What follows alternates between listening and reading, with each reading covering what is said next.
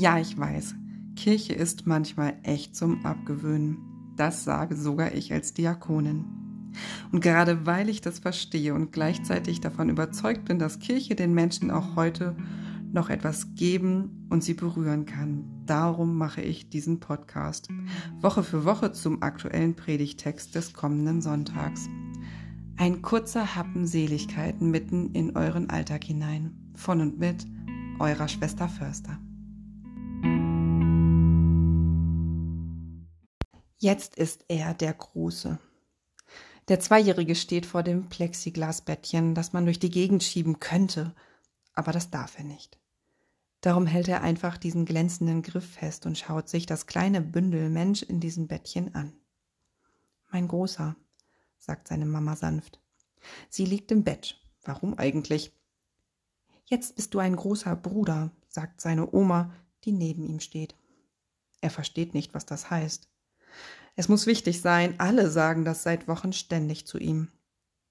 Hallo du, flüstert er dem lila gesichtigen Wesen im Bettchen zu ich bin dein großer Bruder.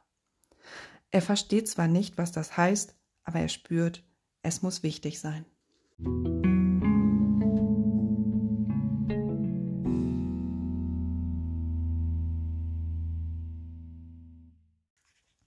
Die Urgeschichten der Menschheit in allen Religionen sind voll von Geschwistergeschichten. Und meistens sind es keine schönen.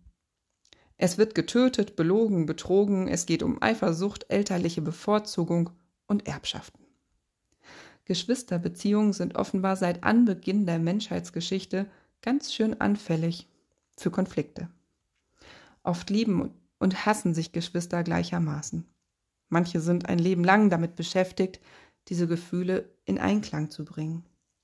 Geschwister gehören ungefragt zur gleichen Gemeinschaft. Sie konkurrieren um Nahrung und den Platz auf dem Schoß und Jahrzehnte später vielleicht ums Erbe.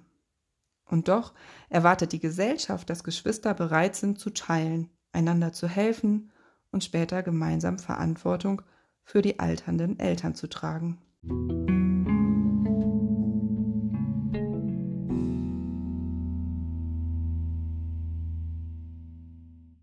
Nicht lange nachdem das kleine Wesen bei ihnen eingezogen ist, hört der Große andere, neue Sätze. Du musst jetzt lernen zu teilen. Du musst dich gut um die Kleine kümmern.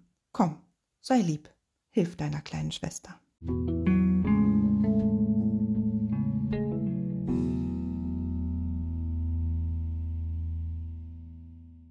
Gott ist die Liebe, und wer in der Liebe lebt, lebt in Gottes Gegenwart, und Gott ist in ihm gegenwärtig.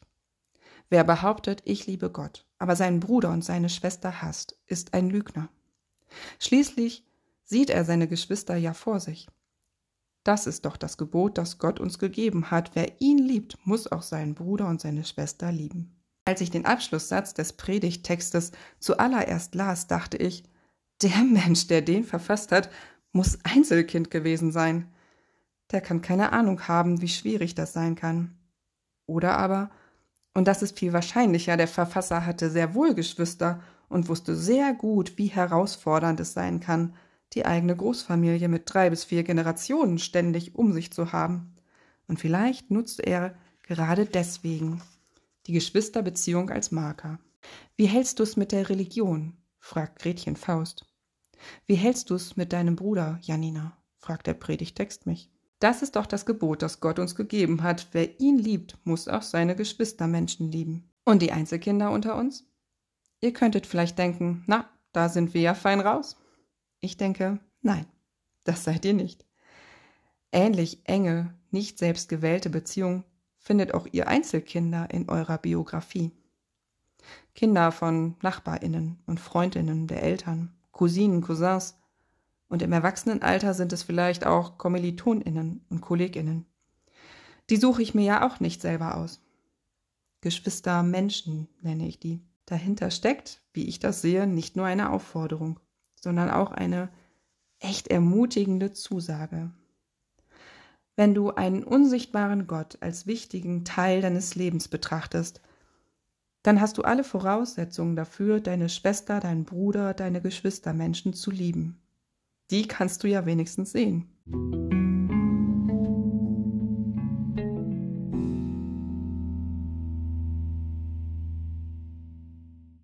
Das kleine lila gesichtige Bündel ist ein nerviges, schreiendes Ding geworden. Sie will immer mitspielen und macht doch nur alles kaputt.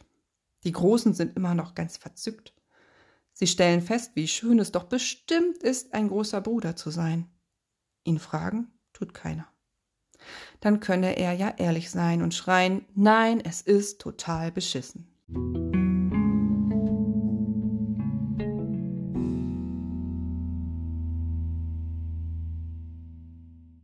Der Predigtext lässt offen, wie sich diese Liebe zu Geschwistern und ich, ergänze Geschwistermenschen zeigen kann und leben lässt. Und ich gestehe, dass ich das Glück habe, nicht den Hauch einer Ahnung davon zu haben, wie es ist, in so schlimmen Geschwisterbeziehungen zu stecken, dass ein liebevoller Face-to-Face-Umgang undenkbar ist. Darum kann ich nur von mir sprechen. Mir macht der Text Mut, mich mit den Menschen zu befassen, die untrennbar zu meinem Leben dazu gehören.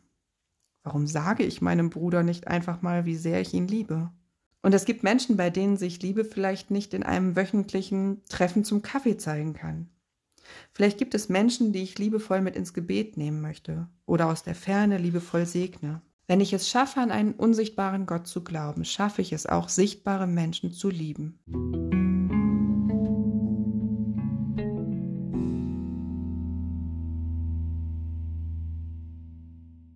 Und du, großer Bruder? Du hast es geschafft, deine nervige, schreiende Schwester nicht nur zu hassen. Und manches Mal warst du sogar nett zu ihr. Einige Male hast du sie sogar beschützt. Auch wenn du mit Gottes Liebe nicht viel anfangen kannst, bist du ihr dadurch schon ganz schön nahe. Amen. Wenn ihr mir auf meine Fragen antworten oder Feedback geben wollt, schreibt mir sehr gerne auf Instagram. Dort findet ihr mich als Schwester Förster.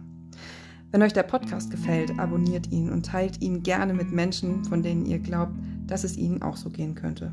Ich danke euch. Alles Liebe, eure Schwester Förster. Moin, ihr Lieben. Schön, dass ihr wieder da seid zu einem kurzen Happen Seligkeit mitten in euren Alltag hinein. Von und mit eurer Schwester Förster. Heute gibt es keine Kurzpredigt zum aktuellen Predigtext aus einem besonderen Anlass. Unsere Große hatte Kita-Abschied. Und ich hatte das besondere Privileg, diesen Kita-Abschied mit einem Familiengottesdienst mitzugestalten. Das hat mich total gefreut. Ich habe es sehr gerne gemacht. Es hat sehr viel Spaß gemacht, mit der Leitung diesen Gottesdienst zu gestalten. Und ich habe eine Predigt dazu verfasst. Und wie ich finde, hat es ganz gut geklappt, Eltern und Kinder in dieser Predigt miteinander zu verbinden. Hält selbst mal rein, aber darum erklärt es sich, warum diese Predigt sehr, sehr zugespitzt ist auf diese Gruppe, die da an diesem Tag vor mir saß. Aber vielleicht macht sie euch trotzdem Freude. Viel Spaß beim Zuhören. Vor fast genau 2000 Jahren lebte ein Mensch und der war so eng mit Gott, dass er ihn sogar Papa nannte. Dieser Mensch hieß Jesus. Es gibt viele Geschichten über Jesus. Ich erzähle euch heute nur eine, und die ist ganz kurz. Jesus hatte Freundinnen und Freunde. Einmal, da sind sie als Gruppe auf dem Weg nach Hause. Ich stelle mir das vor, wie so eine geschwätzige Kindergartengruppe auf dem Weg zu einem Ausflug oder wieder zurück. Vielleicht ging damals Jesus vorne oder auch ganz hinten. Er kann nicht in der Mitte gegangen sein, denn als sie angekommen waren, fragte er, Sagt mal, worüber habt ihr euch unterwegs eigentlich gestritten? Ups, erwischt, werden sie gedacht haben. Wir haben diskutiert, wer von uns am wichtigsten ist. Und Jesus? Der wird kurz still. Das ist oft seine Reaktion auf unangenehme Situationen. Er setzt sich, ruft die anderen zu sich und schnappt sich ein verdutztes Kind, das in seiner Nähe steht, und er stellt es in die Mitte, zwischen seine Freundinnen und Freunde und sich. Und er sagt, Amen. Ihr müsst euch ändern und werden wie dieses Kind. Ah, denkt sich das Kind vielleicht, der ist ja lustig. Ich kann es gar nicht abwarten, groß zu sein. Ich hab nix zu sagen, oft wird über mich entschieden. Und wenn ich mich von meinen Aufgaben verdrücke, dann bin ich kurz mal frei und keiner erzählt mir, was ich tun soll. Und der sagt, ihr müsst euch ändern und werden wie ein Kind? Die Kinder zur Zeit Jesu lebten natürlich ganz anders als ihr Kinder heute. Aber ich glaube, ein paar Dinge haben sich nicht verändert. Dass Erwachsene ihre Gedanken für unglaublich ernst und wichtig und vor allem wichtiger als die von Kindern halten. Dass wir Erwachsenen irgendwie ständig über das Nachdenken, was kommt oder noch komplizierter, was kommen könnte. Ständig sind wir ängstlich oder besorgt oder nachhaltig ärgerlich über irgendetwas, das schon schiefgelaufen ist. Ihr Kinder wenn wir euch Kindern das nicht abgewöhnt haben, seid ihr MeisterInnen im Hier und Jetzt sein. Ihr seid von eurer Geburt an neugierig und wollt lernen.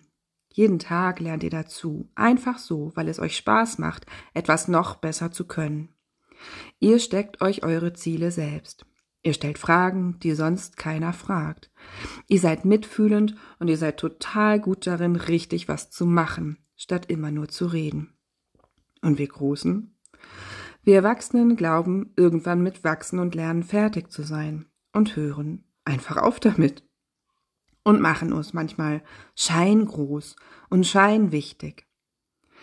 Und jetzt verrate ich euch Kindern mal ein Geheimnis über uns Erwachsene.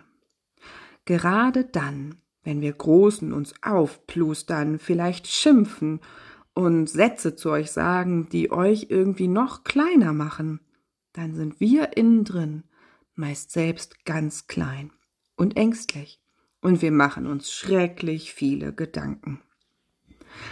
Da wären wir manchmal voll gern einfach mal wieder wie ihr, fröhliche Kinder mit ganz viel Leichtigkeit. Manchmal ist es aber auch so, dass ihr Kinder euch Gedanken macht, besorgt oder ängstlich seid. Vielleicht ist dieses Gedankenmachen und sich Sorgen ansteckend, wie eine Krankheit gegen die noch nicht mal Hände waschen und Mundschutz helfen. Manchmal ist es aber auch so, dass ihr Kinder euch Gedanken macht, besorgt oder ängstlich seid. Vielleicht ist dieses Gedankenmachen und sich Sorgen ansteckend wie eine Krankheit, gegen die noch nicht einmal Hände waschen und Mundschutz helfen. Wenn wir Großen uns schon ständig Gedanken machen und uns sorgen, dann springt das vielleicht rüber zu euch wie ein Virus. Aber wisst ihr was? Das Gute ist, gegen dieses Gedankenmachen und sich Sorgen helfen andere Sachen. Und die bekommt ihr gleich, alle einzeln geschenkt. Ohne Witz. Falls ihr euch in den letzten Wochen zwischendurch mal gefragt habt, oh, wie wird das in der Schule? Macht mir das Spaß? Finde ich neue Freundinnen? Dann ist es unser Job als Erwachsene, euch Mut zu machen, indem wir euch sagen, was ihr alles könnt was ihr schon alles geschafft habt, welche Ziele ihr schon erreicht habt, was ihr gut könnt, was eure Stärken sind und was euch ausmacht. Und ihr werdet merken, das ist eine ganze Menge. Wie in einem Rucksack tragt ihr das alles wie euren ganz besonderen persönlichen Schatz mit euch herum. Ihr Kinder seid großartig und wir Erwachsenen dürfen uns und euch viel öfter daran erinnern. Kinder sind toll. Amen.